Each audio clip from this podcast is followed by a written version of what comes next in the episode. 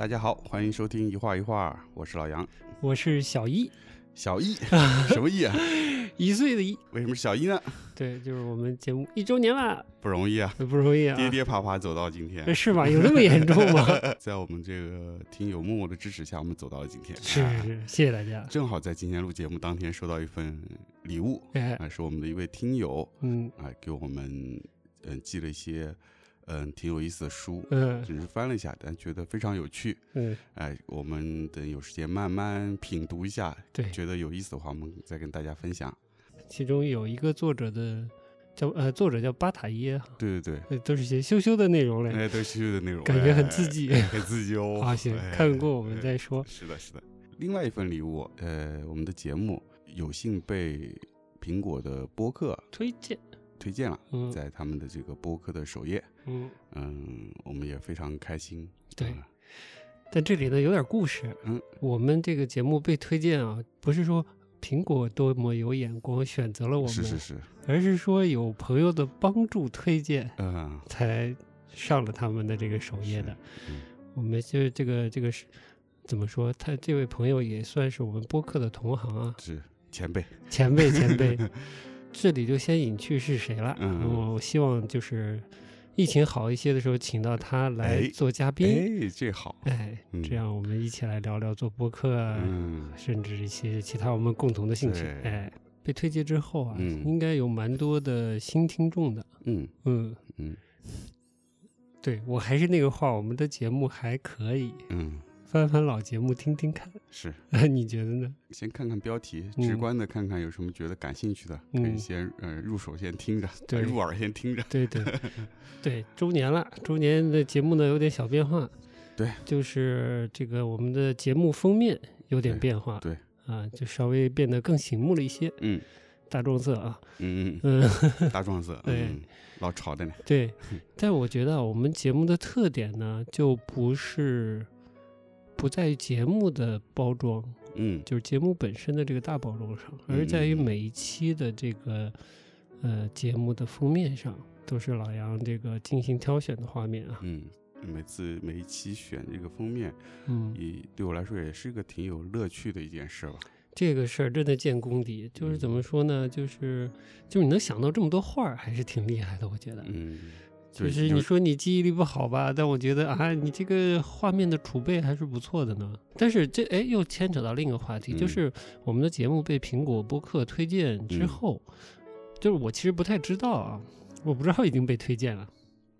因为我其实平常不太用这个苹果的播客的客户端的，啊，因为它没有办法看到每一期节目的呃封面，哦哦，所以不太符合我们节目的特点。嗯，我就之前还比较常用，嗯，但到了我们开始做节目之后，我反而 不太常用嗯苹果的客户端了。嗯，这么说还真是啊。你平常用什么听啊？我我倒是苹果用的挺多，我要么用苹果嗯要么就是网易啊，啊。对，网易呢就没问题，还是嗯可以看到每一期的封面的。除了网易之外，嗯国内的那些其他的音频平台嗯都是有单期的封面的。嗯，大家如果习惯的话，就可以继续在那里听，也没问题。嗯如果是习惯用第三方客户端的话，嗯就更好了。嗯呃，就是除了苹果和谷歌之外的那些客户端，嗯，大部分都支持独立的每一期节目的封面，嗯所以也是蛮推荐已经习惯用第三方客户端的这个听众呢，嗯也可以尝试一些嗯除了自己手机这个系统平台之外的一些收听方式。是哎，我们嗯每一期的 show note 里面会加一些我们在哪些其他的第三方平台上可以听到，嗯嗯嗯，大家直接可以尝试一下。是。嗯，如果大家习惯用这个苹果的这个客户端来听播客的话，听完之后也可以关注一下我们的微信、微博，看一下我们当期的封面，哎，我觉得还是挺有意思的。对对对如果对跟节目内容有一些关联，对，也自己看画面也会有些联想，嗯会比较有趣一些，嗯，也跟我们节目的这个主旨比较吻合，哎，对对，除了微信、微博啊，豆瓣也可以关注，都可以看到我们每期节目的封面和一些相关的内容吧。是的，嗯，好的，我们这期这个特别节目不不特别，不特别周年不特别节目，周年不特别节哎目，嗯不特别节目，嗯，哎，就上来反正先跟大家汇报一下我们的近况吧。哎，咱咱还有什么要跟大家通报一下的可以通报就是我的我的微博号又炸了，啊？我反正就已经炸了第三个号了，什么叫又炸了？就是就被就被禁言了吧，算是。啊？嗯那是就是短暂禁言，还是说这我感觉这个趋势是应该不会恢复发言功能了，现在是只能看，哦。嗯，看就看吧，我也省心，先看一阵儿，等真真是无聊了想说了，我就再注册一个呗。嗯嗯。好的。跟我们有关的新闻就是 蔡明亮导演又开始打打盗版哦，了，对对对，跟我们 第第一期节目就挂挂上了，对对一周年之后一，，周年之后，哎呀，太蔡明亮老师又开始维权了，嗯支持他维权啊。嗯嗯，因为只要不不不了解我们关于蔡明亮导演的梗的的听众啊，可以嗯去听我们的第一期节目。对还有近况，那当然就是我们现在主要是你在做的这个我们的一画一画周年二零二零春季限定周边。哎，谢谢您周边今天是不是再多透露一点？这款产品其实，呃，也是跟最近这段时间的疫情关系特别大。嗯嗯，因为其实想到做这个产品也是，呃，有一天我们俩在微信上聊天，你提到的。嗯啊因为疫情期间大家都出不了门嘛，出不了门，然后那个情绪也比较的压抑吧。嗯你那天就提说，哎，特别希特别希望有一些味道的东西，能对够让自己的心情舒缓下来，是的，是的，啊我觉得还蛮蛮有需要的。对嗯，调节一些情绪情，绪上更嗯松弛一些。嗯嗯，也算是我们跟我们的听众的一个连接吧。对，也是嗯连接。嗯其实是话说回来，做这种香味的产品，我们并不是说这次突然突发奇想的。说实话，我们其实应该一年前，我们其实就已经有这方面的准备，有这个想法，只是没有实施。对，还确实是，嗯嗯，对，所以这次正好有这么个契机，觉得哎挺合适的。对的，嗯，也是情绪在里面的。对，所以我们要说一下这款产品是什么。哦，对对对，呃，已经已经比较清楚了。一呢，它是跟香味有关的；对，第二个呢，是它是跟画面有关的。嗯，嗯，是的，是一个结合，是的，是，挺好的，嗯大家可以嗯期待一下。而且我们真的跟其其他这个有周边产品的播客节目或者嗯其他这种内容输出是不一样的。不一样的，别人带货都是帮别人帮别人带货，嗯我们真是 自产自自销。完全是自己动手做的。老杨是拿脖子带刻板的 那个人，我们的 Cult Cult 版画纪录片啊，啊晚一点上线。嗯嗯，对，我觉得意义还是蛮不同的。嗯，这次做这个产品是做一个限量的，没除了它最基本功能是跟香味有关以外，它还有一个重要的因素是视觉相关，因为我们的节目其实是跟视觉也是呃关联蛮大的，对的，所以我们才选择是呃以一个视觉来出发，能够通过视觉和味觉两方面，能够给大家一带来一些感触吧。对，希望能跟大家有些共鸣吧。有这个想法之后，我其实就已经有一些视觉上的想法，是说我希望它是一个跟自然相关的一个画面。嗯嗯，因为本身最简单的是这个疫情期间我们没办法出门，嗯，而当你不能够出去的时候，你才会觉得，呃，原先的你理所当然的这些呃日常里看到的这些自然的景象是多么的重要，而且嗯是对于呃人的身体本能来说，它是有非常大的需求的。嗯另外就是自然的东西本身，它是有一些呃灵性或者是有一些治愈的属性。当时就想说，哎，那我我们用什么方式做呢？哎，那自然是版画。我想想去，最后还是决定用用木板画的方式来表现这个画面。嗯木刻水印，我们后面可以慢慢再聊。就是木刻水印，首先它使用的这个材料和技法，就是其实是比较呃原始、比较朴素的。原始朴素。对，好的，就嗯相对在其他版块版种啊版种里面，涉及的化学相对少，是吧？化学少，对它基本是一个物理的对嗯工作。对，有嗯脖子就可以了，有脖，子，嗯有脖子和有手腕就哎行，就？行是吧？啊好的，这次疫情就是大家会有些反思，嗯无论是个人还是社会还是各方面，疫情之后会怎么样，是一个呃比较关注的一个问题。嗯，昨天你也分享了一些关于别的一些学者、社会学者的一些文章，挺大的问号，挺大的问号。在疫情前这么一个快速发展的一个时期，以及一个非常高度全球化的一个时期，嗯，资本全球化被疫情突然踩了刹车，停下来了，那之后会怎么样呢？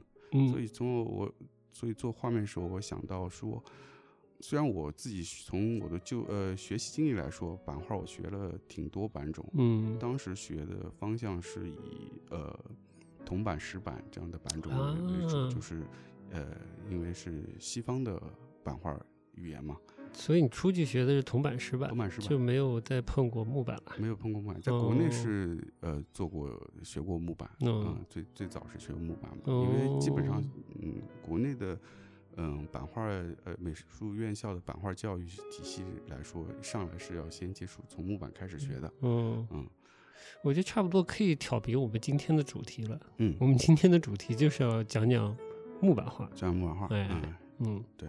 好，有兴趣的可以听下去了。啊是啊，没兴趣的可以听结尾啊。嗯好的，嗯嗯，聊到哪了？哎，聊到你这个学了国内学的木板画，但出去就不再学木版画。对对对，不就就不再学木板画，然后就学了一些呃，所有我们在版画里面叫呃新三板，就是铜板、石板和丝网板，就是其实就叫三板，不嗯叫新三板了。就每个板种有不同的表现力嘛，嗯铜板它能表现出来的是那种特别，嗯，因为它是金属用金属的材料做的嘛，通过嗯。腐蚀或者物理的方式做的，所以嗯。表现出来的是非常更有力度，然后更深、更深沉的一些呃画面。嗯。嗯，但到后来我从国外回来以后，嗯，有虽然有一段时间没有再继续做版画，嗯。嗯，但是后来嗯很短暂的停滞之后，又重新回回来做版画的时候，我反而开始慢慢觉得我想更多的想要说用木板画来表现，嗯，自己的一些作品，因为嗯木板画。刚才前面说，它是它的材料看上去，呃，材料和工艺看上去非常的简单或者呃朴素，嗯，但是适合家庭 DIY。呃，对，这这是一个原因啦，嗯因为铜板、石板、丝网也好，你需要一个很大的工作室，也不是很大，就是需要一个固定的工作室，嗯，否则你没有办法去完成。但是木嗯板相对来说灵活一些，你可以哎，自己有个小房间就可以做，无非就是刻下来一堆木屑，自己 扫扫就扫一扫行了。啊，对，对对，也不会有什么污染，也也不会有这样的问题嘛。嗯对，这也是个原因。然后另外就是说木板的表现力，嗯，其实自年轻时候往往会有这样的一个呃误解，什么误解？就是说可能觉得这个木板技法呃木板的技法过于的呃简简单了，嗯所以它的表现力可能会比较欠缺。嗯，这个我可以理解，因为我对木板画就是可以说在认识你之前都没有什么大概念啊，除了这个单色的呃木刻的插画，可能老出版物里有一些，嗯其他就没什么概念了。嗯，嗯，对，所以你当时在就你如何发现这个木板画的魅力啊，或者说它的可能性的？就是你上大学的时候怎么选了木板画呢？你知道它有各种可能性了吗？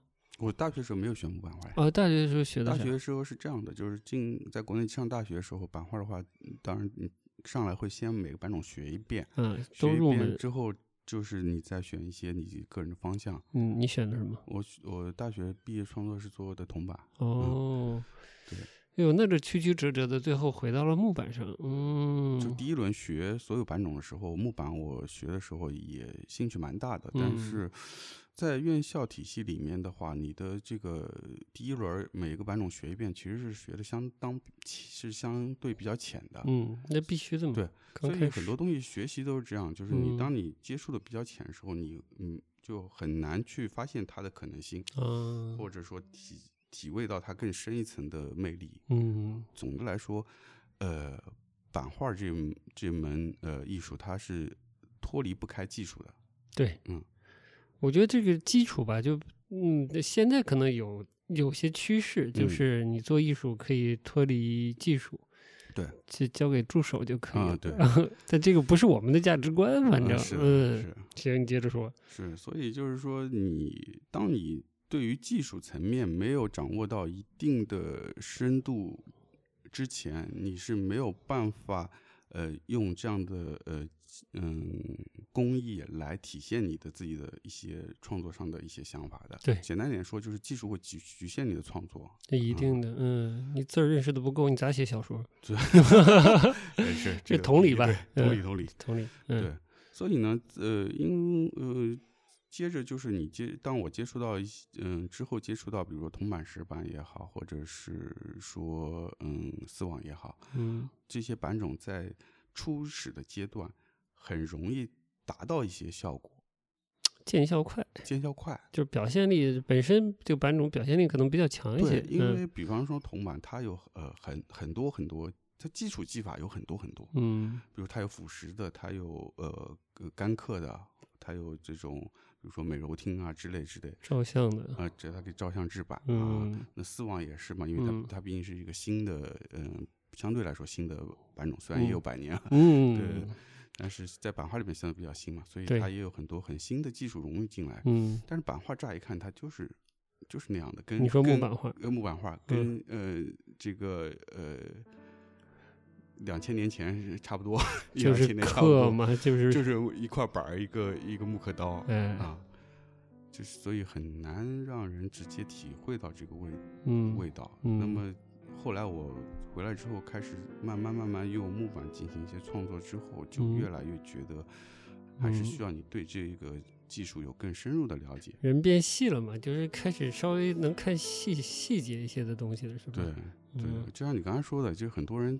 乍一听到木板画，想到嗯。的是那个黑白木刻，就是非常有革命性的，也非常有有有有有有力量的那种，嗯，嗯，就是超级大对比，黑白的，黑白嗯，大对比，嗯嗯，单色的，对，当然那个也有它自己的魅力也，嗯也也很好。但是说，嗯、木板画不是只有那样的，对你是很多的。那你是什么时候开始一点点开窍的、啊？觉得木板画不一样了？看到了一些什么作品启发了你，还是怎么回事？其实我我那会儿在德国留学时候也，嗯，那会儿其实还没有看到很多很新的木板作品，因为我、嗯我印象里我在德国学习的时候，那时候看到的版画作品基本还是以嗯铜板啊石板会比较多。嗯，欧洲应该是啊这些比较多吧？对木嗯板的话，老木板还也有，嗯基本上是木口木刻，木口嗯木刻就跟我们嗯现在呃常规做的这个又不一样，它又是嗯。另外一个，虽然是木刻，嗯。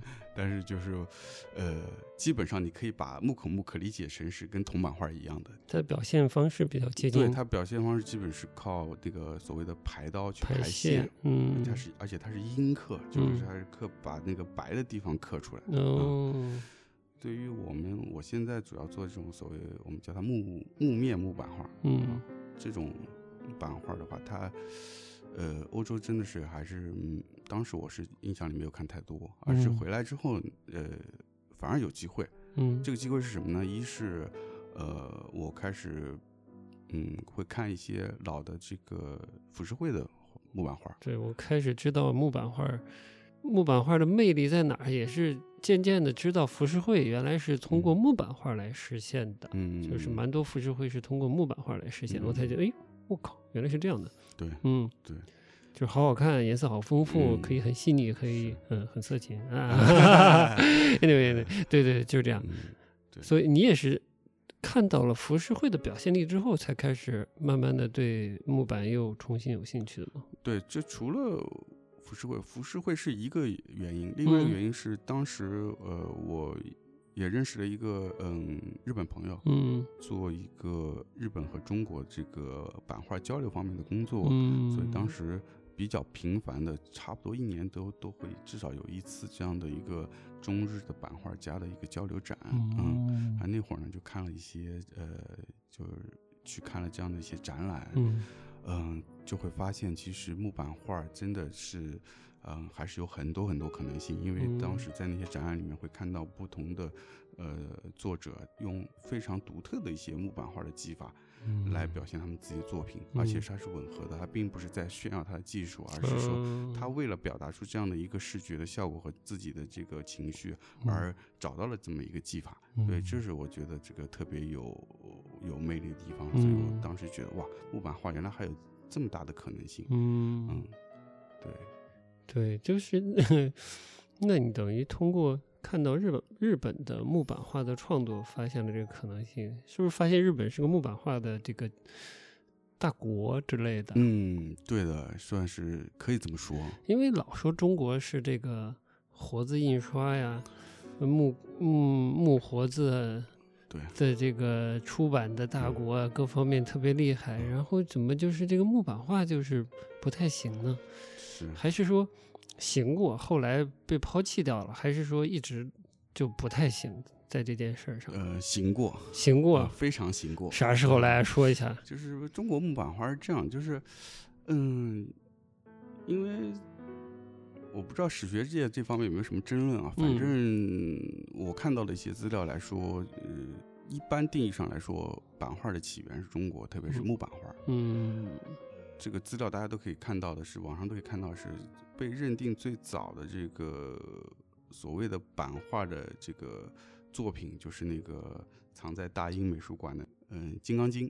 但当时应该其实是不知道什么年代了，那个画面应该表现力还是比较古朴吧？我说的简单一点儿，比较古朴，但嗯是那个当时的这个雕刻技术已经相当可以了，因为它的呃线条，因为它是一个黑白的线条为主的这么一个木板画，嗯但是它是它的线条已经能达到非常细密的情况，是非细密的状态，所以那个嗯，从雕工上来说已经相当的厉害。所以说你是你的意思是不能小看当时的这个原，可以说原始的这个木刻版画的嗯，对的，表现力和技法，是不是？是的，倒是这点有点跟陈丹青的那个节目有点勾上了。嗯这第三季的局部结束了嘛？嗯，最后一集叫做《无名的工匠》，啊，就是在其实就是在歌颂过去，呃，美术工作者作为工匠的那个时代，有那么嗯多技艺高超、表现力也很好的人，嗯但他在那个时代又是古朴的，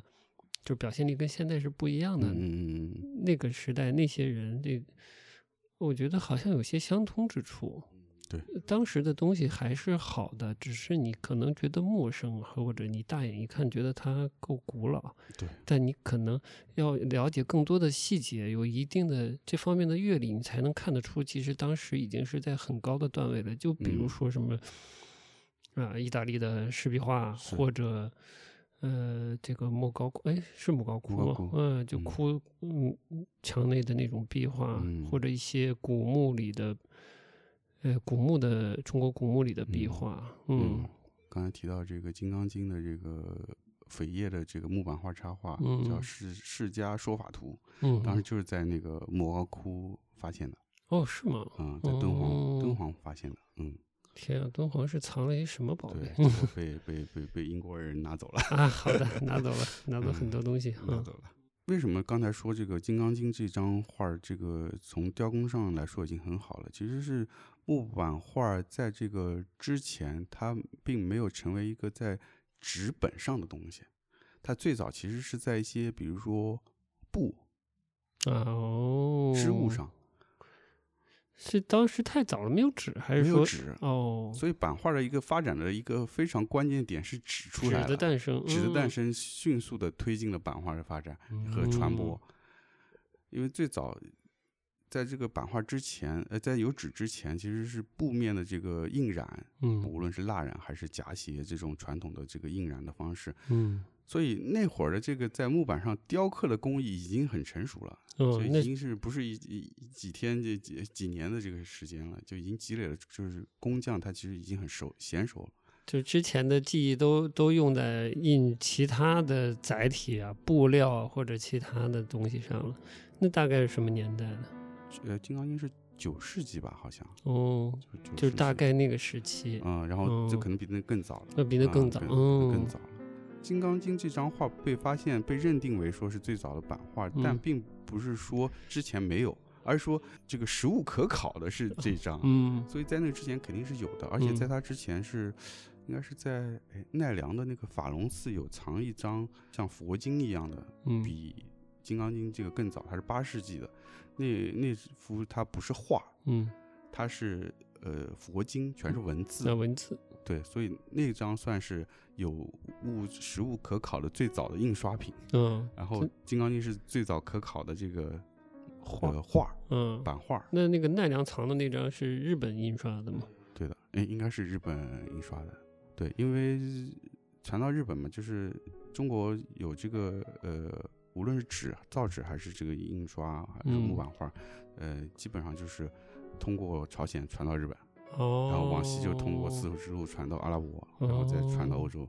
然后有了这个刚才说到纸嘛，纸嗯。出来之后，迅速的就是呃木版画开始开始有一些嗯出版物，无论是书籍呀、刚才说佛经也好啊，刚开始纸是比较昂贵的嘛，因为它工艺是比较复杂的，嗯。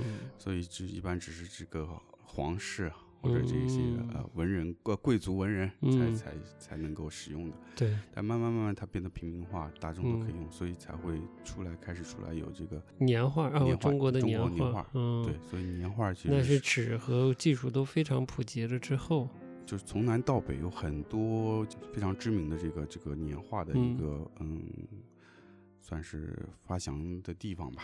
我们后来知道的是就是大众呃大众比较熟知的，像嗯。天津杨柳青、苏州桃花坞，还有山东的那个杨家埠。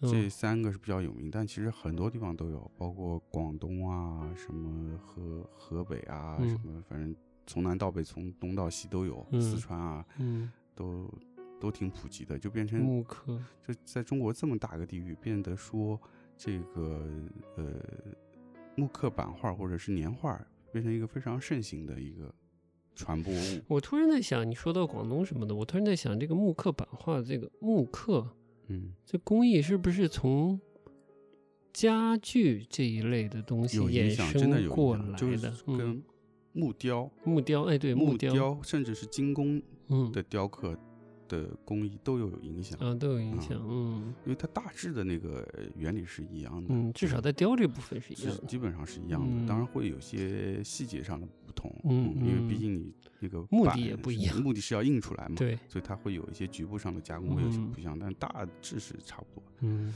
对，因为我我最近就是广东去的比我以前多一点。嗯我我在街街上啊，在潮汕地方街上可以看到一些雕的，我觉得匪夷所思的那些木雕，我都不知道嗯怎么雕出来的。嗯，它的嗯镂空啊，里面的关系都是。我我没看过流程，所以我很难想象。但是我就觉得嗯雕工好厉害，对对对工艺好厉害。嗯，应该是有很长的时间积累下来的工艺的传承，才能做出那么、嗯那样的东西的。嗯嗯，对的，但是我印象里年画儿都比较 粗糙是吧？相对来说，嗯，对，都因为它比较粗糙因为很简单，它那嗯会儿那个年画它是大量大量印刷的，嗯嗯，无论是雕刻还是印刷的那个套位啊，各方面就是没有那么的精确。嗯，嗯就是到了后来，它呃有没有稍微好一点的，我不知道啊。就是嗯如果做横向对比，嗯呃，日本的浮世绘走向巅峰的时候，它有一个巅峰嘛，它的嗯表现力各方面。嗯从绘画的嗯角度、色彩，然后雕工，然后印刷，嗯应该是有一个巅峰的。嗯，但中国好像就没有这个巅峰了似的，嗯还是有过，只是呃量太少，就是看不到，还是怎样？对，就是呃，中国是有巅峰，哦，只是它可能，我觉得可能不在民间的这个年画里。中国的这个木板的一个巅峰，其实是在明清，嗯，特别是嗯明末清初是一个非常黄金的时期。有呃，甚至说它对日本的浮世绘影响也非常大。啊，然后到了呃明末清初，它的各方面的技术都非常成熟，无论是嗯造造纸还是它的这个呃木板画的技术都比较成熟。然后那会儿开始用木板画做一些复制画，啊，那会儿就复制版画，复制画，它用来复制古画、复制古画，就是国画、呃，国画、国画就国画，水墨画、水墨画水墨画啊嗯，花鸟啊、山水啊之类的。嗯，这个就对技术要求非常非常高。这倒是啊，拿木板来复制水墨，嗯然后那会儿就会有一些呃文人嗯开办一些这样的，可以说是算是出版社吧。哦，啊比如说大家特别熟悉的像石竹斋啊，南京的石竹斋啊，包括嗯现在还有像荣宝斋啊、什么朵云轩啊这样的类似这样的这样的机构，可以它可以说它是一个书店，可以说它是一个字画店，也可以说它是一个出版社。哦，嗯这些都是老字号是吧老字？号老字号木版画发行发行机构，发行商，哎，哎，跟我们想做的类似。类似类似，嗯。嗯。中国木版画最最巅峰的时期，嗯，特别有名的，一直被人提到了两本刊物，一个是这个石竹斋发行的这个叫《石竹斋画谱》嗯，啊、然后还有一个就是到清初的这个呃叫做《芥子园画传》啊，芥子园，嗯。这两本是非常知名的，嗯。非常昂贵。啊，因为真的印的太好了，我嗯。忘了我之前是在哪看到石竹斋画石竹斋画谱的那个高清的图，嗯。你看到那个嗯木刻水印印的那些画，你真的很难很难分辨它是画出来的还是木板印的。对，水墨其实真的，我有一一努一努经验和一一点点的这个欣赏经验啊，嗯。它确实是很难的，因为它它是把中国的毛笔字的东西融入了画里，嗯。又借助水墨跟纸的关系，其实嗯。它有两层大关系的，嗯，对吧？对。就是笔如何用笔用笔和如何晕染，嗯。这两大块还是都怎么想一都很难直接跟木板对，所以他们勾连在一起的那时候我的技术很高超的是，嗯。就像你说的，一个是用笔，一个是嗯。用色，对吧？嗯用笔它是以刀代笔，它雕刻时候要非常细腻、非常精确的还原它的笔触，嗯，对，这个真的是很难很难。难。你要然是笔上都是小毛小，对，就是它的笔触是很细微的，有了就有神了，没有就呆了，对对？吧？嗯，对，然后就是用色，因为嗯墨分深深浅的，对，墨分五色嘛，是对啊嗯你要把这个墨色表现出来，而且是一个非常自然状态。因为如果大家有些做木板经验，就知道你雕刻木板的时候，它是一个用刀做物理的一个切割的这么一个动作，所以嗯你的那个嗯形状的边缘是很锐利的，嗯，它很难达到说是一个非常圆润的一个状态。对，然后当时就是呃石竹斋这个出版这个画谱的时候，当时就是他们的技术已经非常高超，并且因为他们的呃常年去做这样的木版画的发行的工作，而使得他们自己甚至开发出一些嗯新的技术，特别有名的就是豆板和拱花。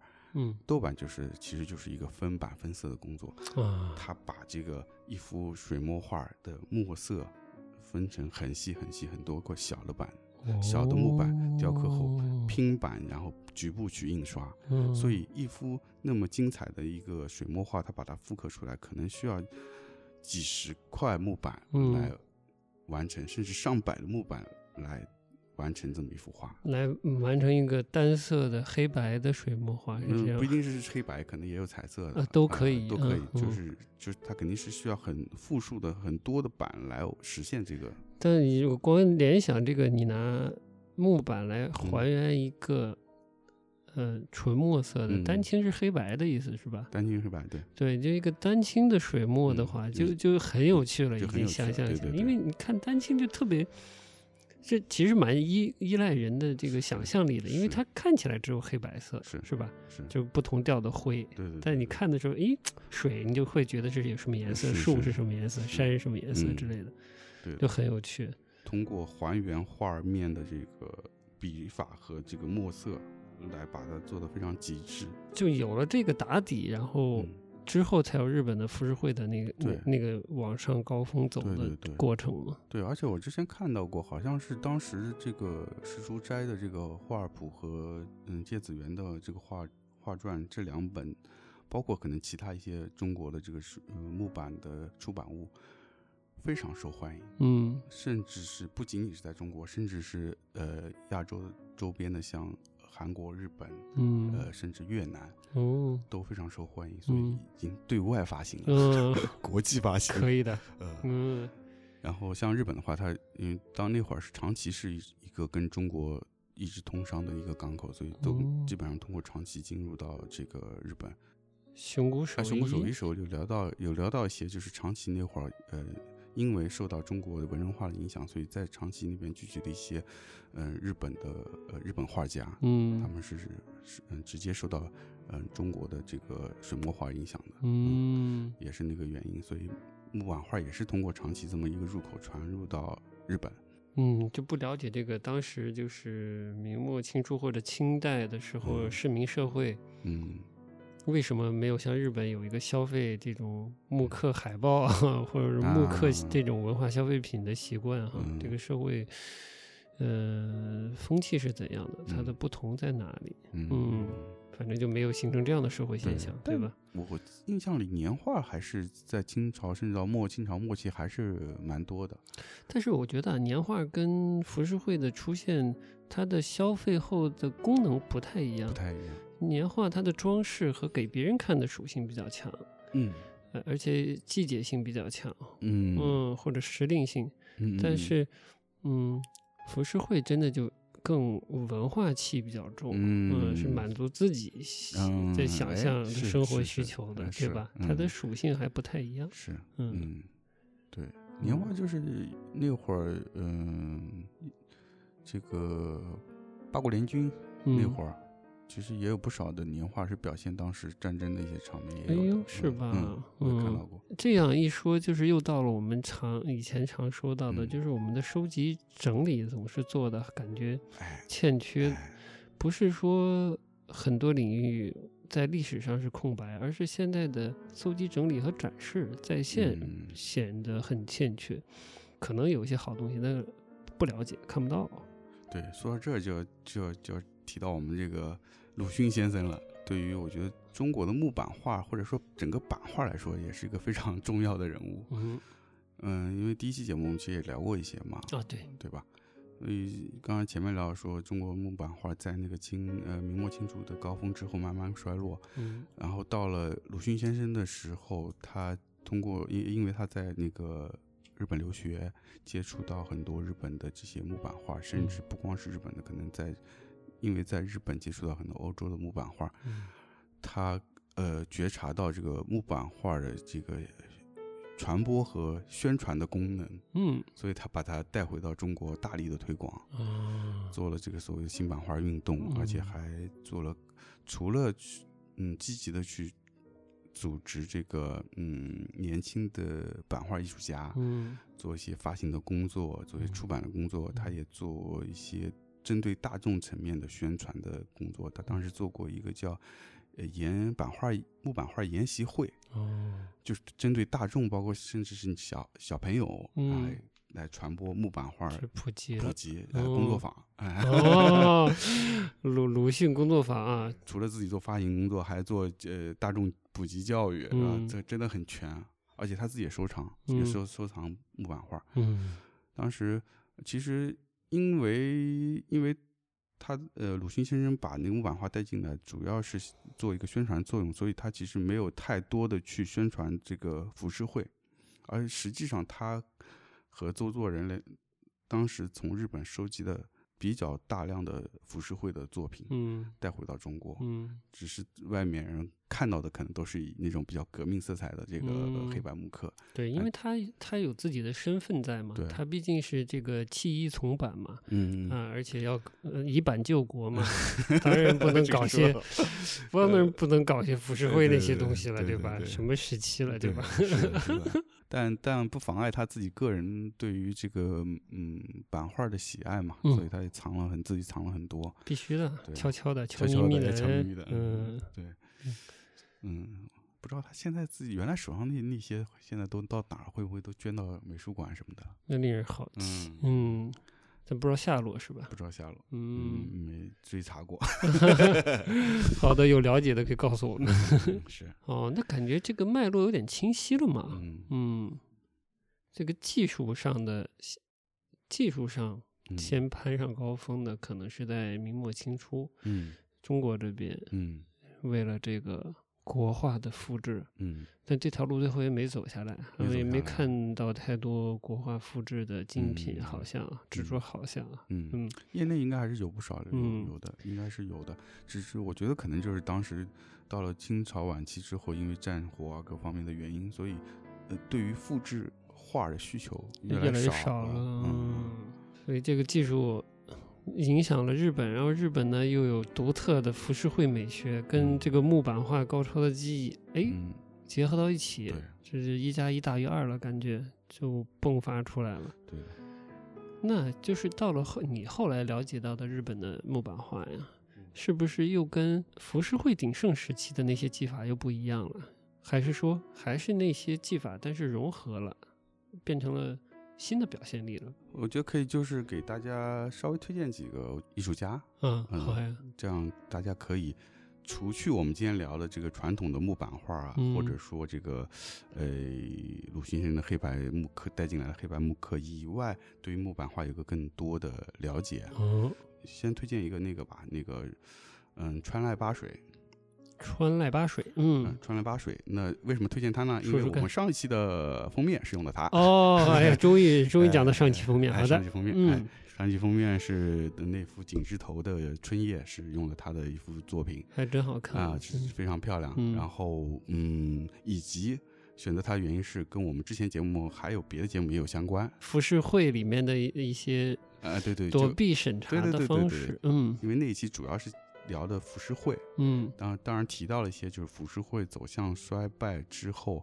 嗯，开始出来一个叫新版画。嗯，那么川濑八水就是新版画里面的代表人物。哦，啊，为什么是叫新版画呢？嗯，它是因为当时呃浮整个浮世绘开始衰败之后，就是一些艺术家继续散播这个日本传统木板画的魅力吧，嗯，所以做了这个新木板呃新版画运动，呃也不叫运动，嗯就叫新版画。嗯，反正日本总有人是不会轻易抛下旧东西的，另外还有一个比较知名的叫吉田博，嗯嗯，吉田博也是嗯新版画的这么一个比较知名的人物，所以他们两个人就是是传统的浮世绘到日本现当代版画的一个比较连接的一个角色嗯角色。怎么个连接法呢？就是他首先他们俩的画，因为大家可以看上期的封面，你你基本上还是能从画面里捕捉到之前的浮世绘的一些影子。哎，你捕捉捕捉，我看你说的清楚。说，它嗯有一呃最明显的，它是以线条作为主板，然后在上面套色这么嗯一个主板法的方式来做的这个画面。主板是什么？主板主主要的主就是嗯它是有一个线板，嗯，然后那个线板是非常精细的一个墨色的一个板。就是他描绘的这个所有对象，包括月亮、树木、河岸、水这些东嗯西，他都先相当于白描一下，勾白描标一下，但嗯但不一定它所有都描，比如说它嗯可能月亮它就没有描边儿，因为它哦需要一个更呃光晕光晕的嗯效果。嗯那但是有些实实的这些树啊、这些景啊，它它就会嗯先勾边儿先勾边儿。嗯那么这个就非常的呃浮世绘，嗯。以及它整个的那种形式感，嗯，它会画面四周会有个有一个线框，线框下面也会有个署名，画家的嗯署名，像嗯。小张一样的一个一个一一块儿，嗯，就那个形式感是比较像浮世绘的。对，以及它在用色上，用色上，嗯，有一部分会比较接近浮世绘的方式，甚至嗯。它的一些渐变的效果。嗯。但是不同的地方也是同样体现在这些方面。嗯、从造型上来说，它的造型更加的呃写实，然后颜色也是一样，嗯、明暗嗯，这些表现，让它写实度更高，写实度更高，嗯更有立体感。嗯这个是他们这一批新版画跟之前更加平面化的浮世绘的区别。对，而且相对所谓古典一些的浮世绘的，确实那个颜色不太写实啊，嗯，就比较比较恣意，想用什么颜色嗯用什么颜色。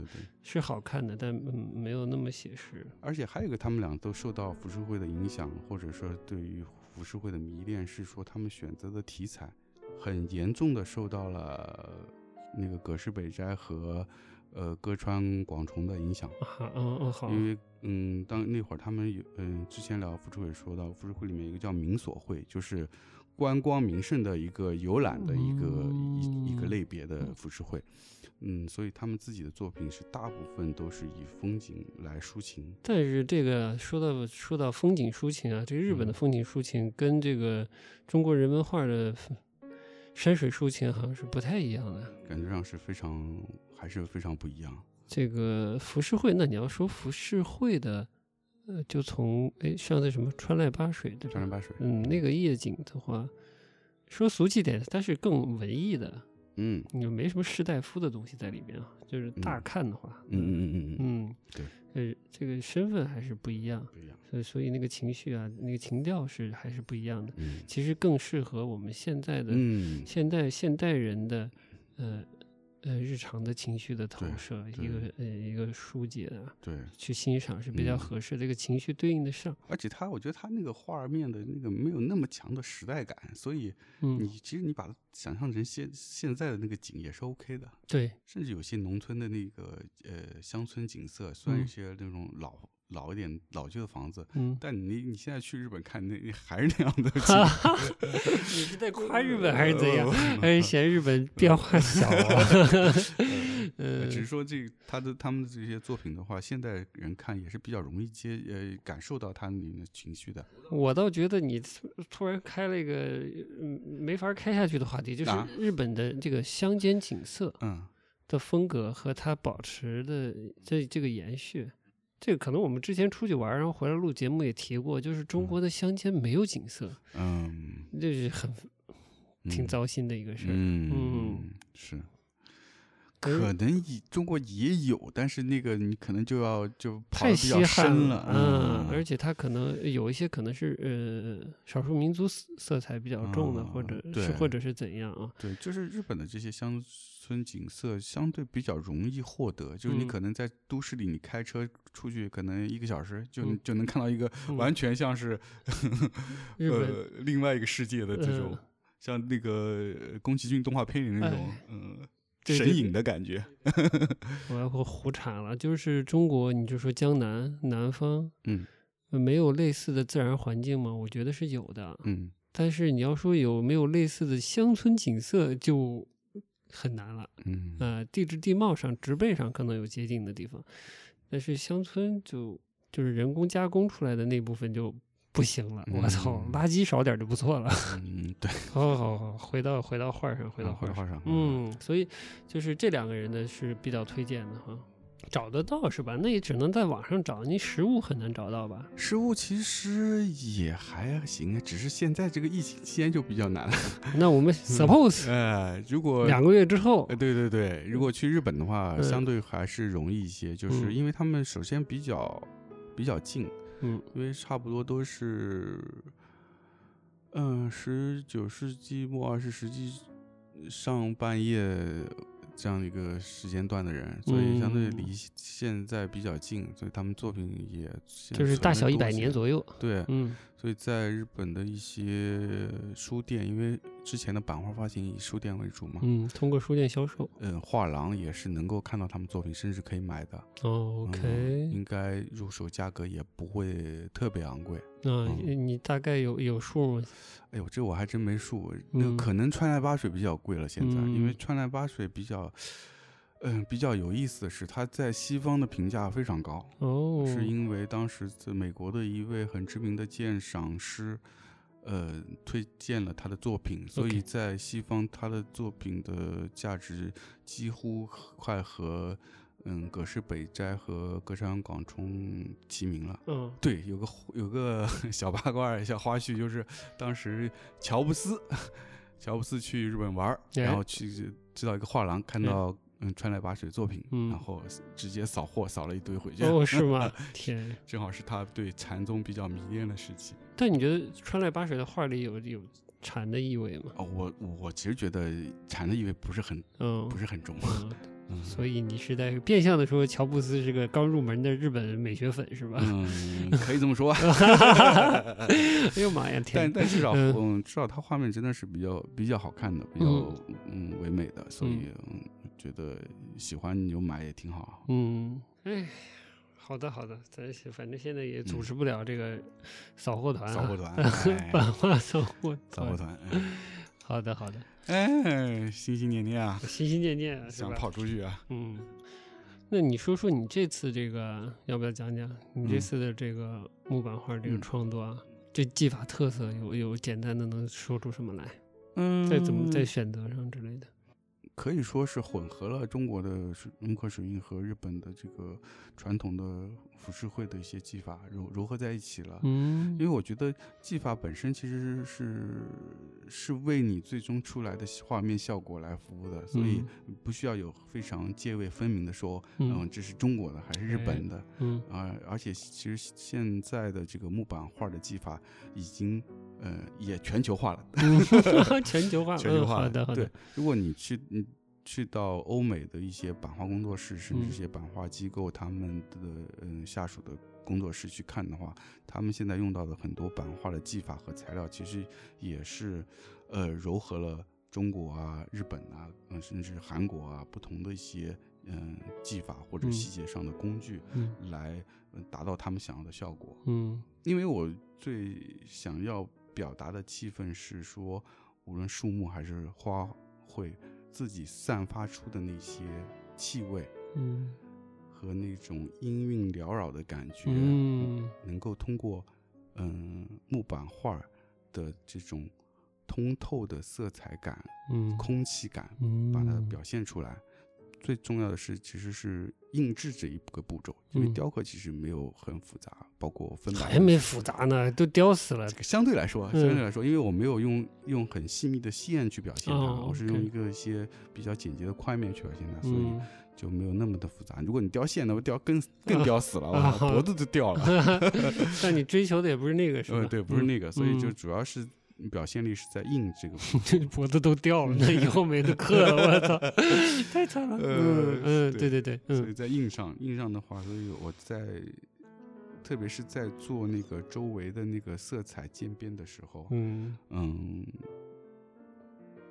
一是用到了浮世绘的那个毛刷的方式，用毛刷把嗯中间的那个渐变色彩这个层次给做的很嗯过渡很圆润很嗯细腻。嗯以外，其实我中间也用了一些传传统水墨画的，是用毛笔直接蘸水，让嗯它、呃让颜色有一些散开嗯，的嗯方式。这个是中国画，类似于嗯木刻水印的方式。那些芥子园画谱还是对对对，那画谱里会使用到。中国水墨画它是有些泼墨的那种效果，所以这个是没有办法说用日本的这种浮世绘的刷子刷出来的，因为刷出哦来它它就会很很统一、嗯，很平均。水墨是不一样的嘛，它讲究个干湿对，啊讲究一个那个浓淡，对晕染出来那个效果是是是不一样的。这两种方式我就都尝试使用了，所以请大家期待吧。你觉得这个木板画实物和照片之类的那个区别是不是还是明显的？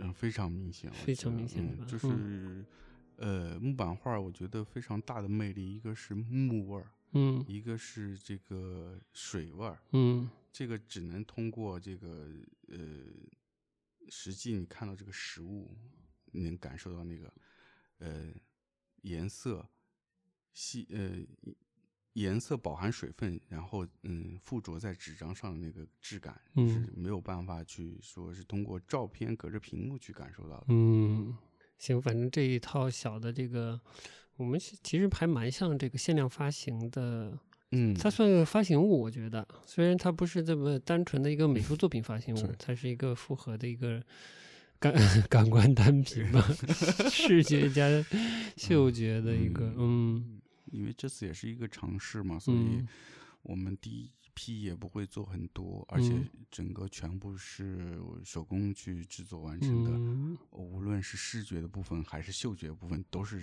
纯手工、纯手工，纯手工，纯天然，嗯是是是，不会量很大。而且嗯。我们本来这一嗯个产品，呃，第一次的嗯嗯露出也是希望能够回馈我们的这个听友，嗯。啊所以我我们做不会一上来做很大的量，嗯。也做不了。也做不了，嗯确实是做不了，那就脖子真没了。嗯对，我们也希望我们一开始出来的这个小的产品，能够让大家嗯更直接的感受到画面的魅力，嗯，是通过实物感受到。不是通过屏幕，也屏不是我们的口述，而是一个最直观的，也是他是他最依赖的、最根本的方式，嗯对吧？就是一个直观的这个欣赏。对，嗯话说这个疫情期间，各大美术馆、博博览会都改线上了。嗯但我说实话，那还看个什么呀？对，是吧说？实话，我是稍微看了一些，哦哦，你还看了一些我就？稍着挑着看了一圈，但我觉得真是不行，这展览还是得还是得看是不是得看东西？哎，咱是比较 old school 是吧 old 看 school 看不了这个，这这这这也真的不是 old school，就是每个领域媒介都有它自己的特点，你这嗯不能拿手机屏幕代替的。对，嗯，嗯，反正我是觉得体验不是很好，是吗嗯？你是的国外的还是国内的？国外为主吧。啊，是吗？然后都都觉得都不行，像什么佐纳的这嗯个线上展厅也好啊，嗯巴塞尔啊也行，那就先透露这么多，嗯，敬请期待。嗯反正这一期我们是这个一周年的不特别节目，主要以主要介绍一些木板画的基本吧。其实我们俩的本职工作哈之嗯。一啊，就是还是想把。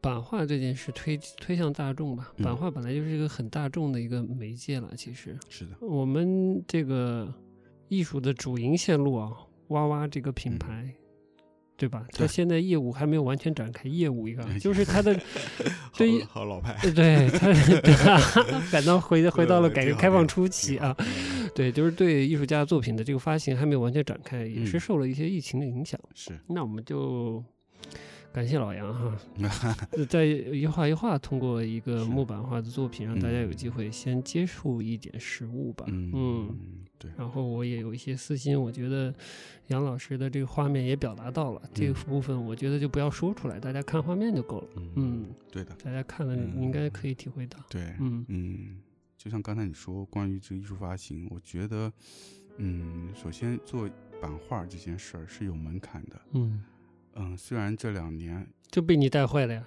呃，我认罪，让大家会误解说这版画是一个非常容易达到的，无论是从技术层面还是说从艺术层面的。嗯我们还是希望通过我们现在做的这两个工作，能更多的传递什么是我们觉得真正有价值的版画。嗯这个门槛，一个是你首先版画你是你是得是艺术品，嗯其次是它是有技术门槛的。嗯嗯，我觉得还是保持一颗谦虚的心吧。嗯，行，你自勉吧，技和艺都都无止境哈。嗯对其实挺难的。嗯欢迎大家都参与这件事情。嗯但是，嗯，希望大家都先去理解它、了解它，然后再认真的对待它。我觉嗯得可能这是一个比较负责的态度吧。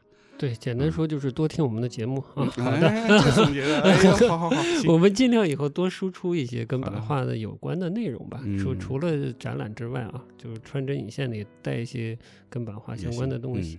当然，最好也是有一些直观的东西了。嗯嗯，光讲可能大家不太容易理解。是是是，这倒是我们的听友也提出了一些这个这个要求是吧？就觉得好像就是光听有时候有些画面啊没有直观的感受。所以想看对吧？好，我们尽量有一些视觉上的东西呈现给大家，然后实嗯物类的东西给大家。对啊，嗯哎，慢慢来你。看，我们这个最近小一就准备了我们这嘿 我个特 cut 片是吧啊，对，卡片？cut 片，哎，等着我们发行啊。对，大家也期待一下。嗯嗯，然后呢，这个我呃我把这个打赏的事儿说说哈。啊啊，说，怎么说呢？反正就是一年了，嗯反正就是之前都是凭着热情，觉得嗯自己有愿意分享的东西，对吧？然后嗯过了一年，这怎么说好呢？就是现在可以，大家可以也向我们投递爱了，是吧？嗯，之类的。希望能够大家有一些支持嘛，我们可以才能够持持续下去。对嗯对对，嗯嗯。所以未来我们可能会在我们的微信推文里打开这个打赏功能啊。嗯，我们也注册了一个国内的支持原创内容的一个平台的号，嗯叫做爱发电。嗯，厉啊害了，我都啊不知道有这样的平台，哎也 可以其实找得到。不也是也是平台主找到了我们，哦，是吧？嗯，其实哦我也不知道，呃，我呃就是我们连这个海外的那个叫好像叫 Patreon 之类的，也是一个嗯支持原创内容的这样一个平台，嗯，我们也注册了，在海外，然后经常使用这些平台的话也可以。嗯，这样也鞭策我们把节目内容做得更好。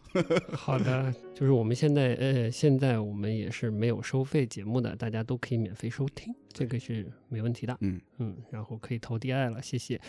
嗯，欢迎。嗯，在我们的 show notes 里应该能找到相应的链接。嗯，嗯，大概就是这样。好的，但你今天音乐完全没介绍哎。哎，对啊，那我们就在最后的时候把前面也介绍了。好，请。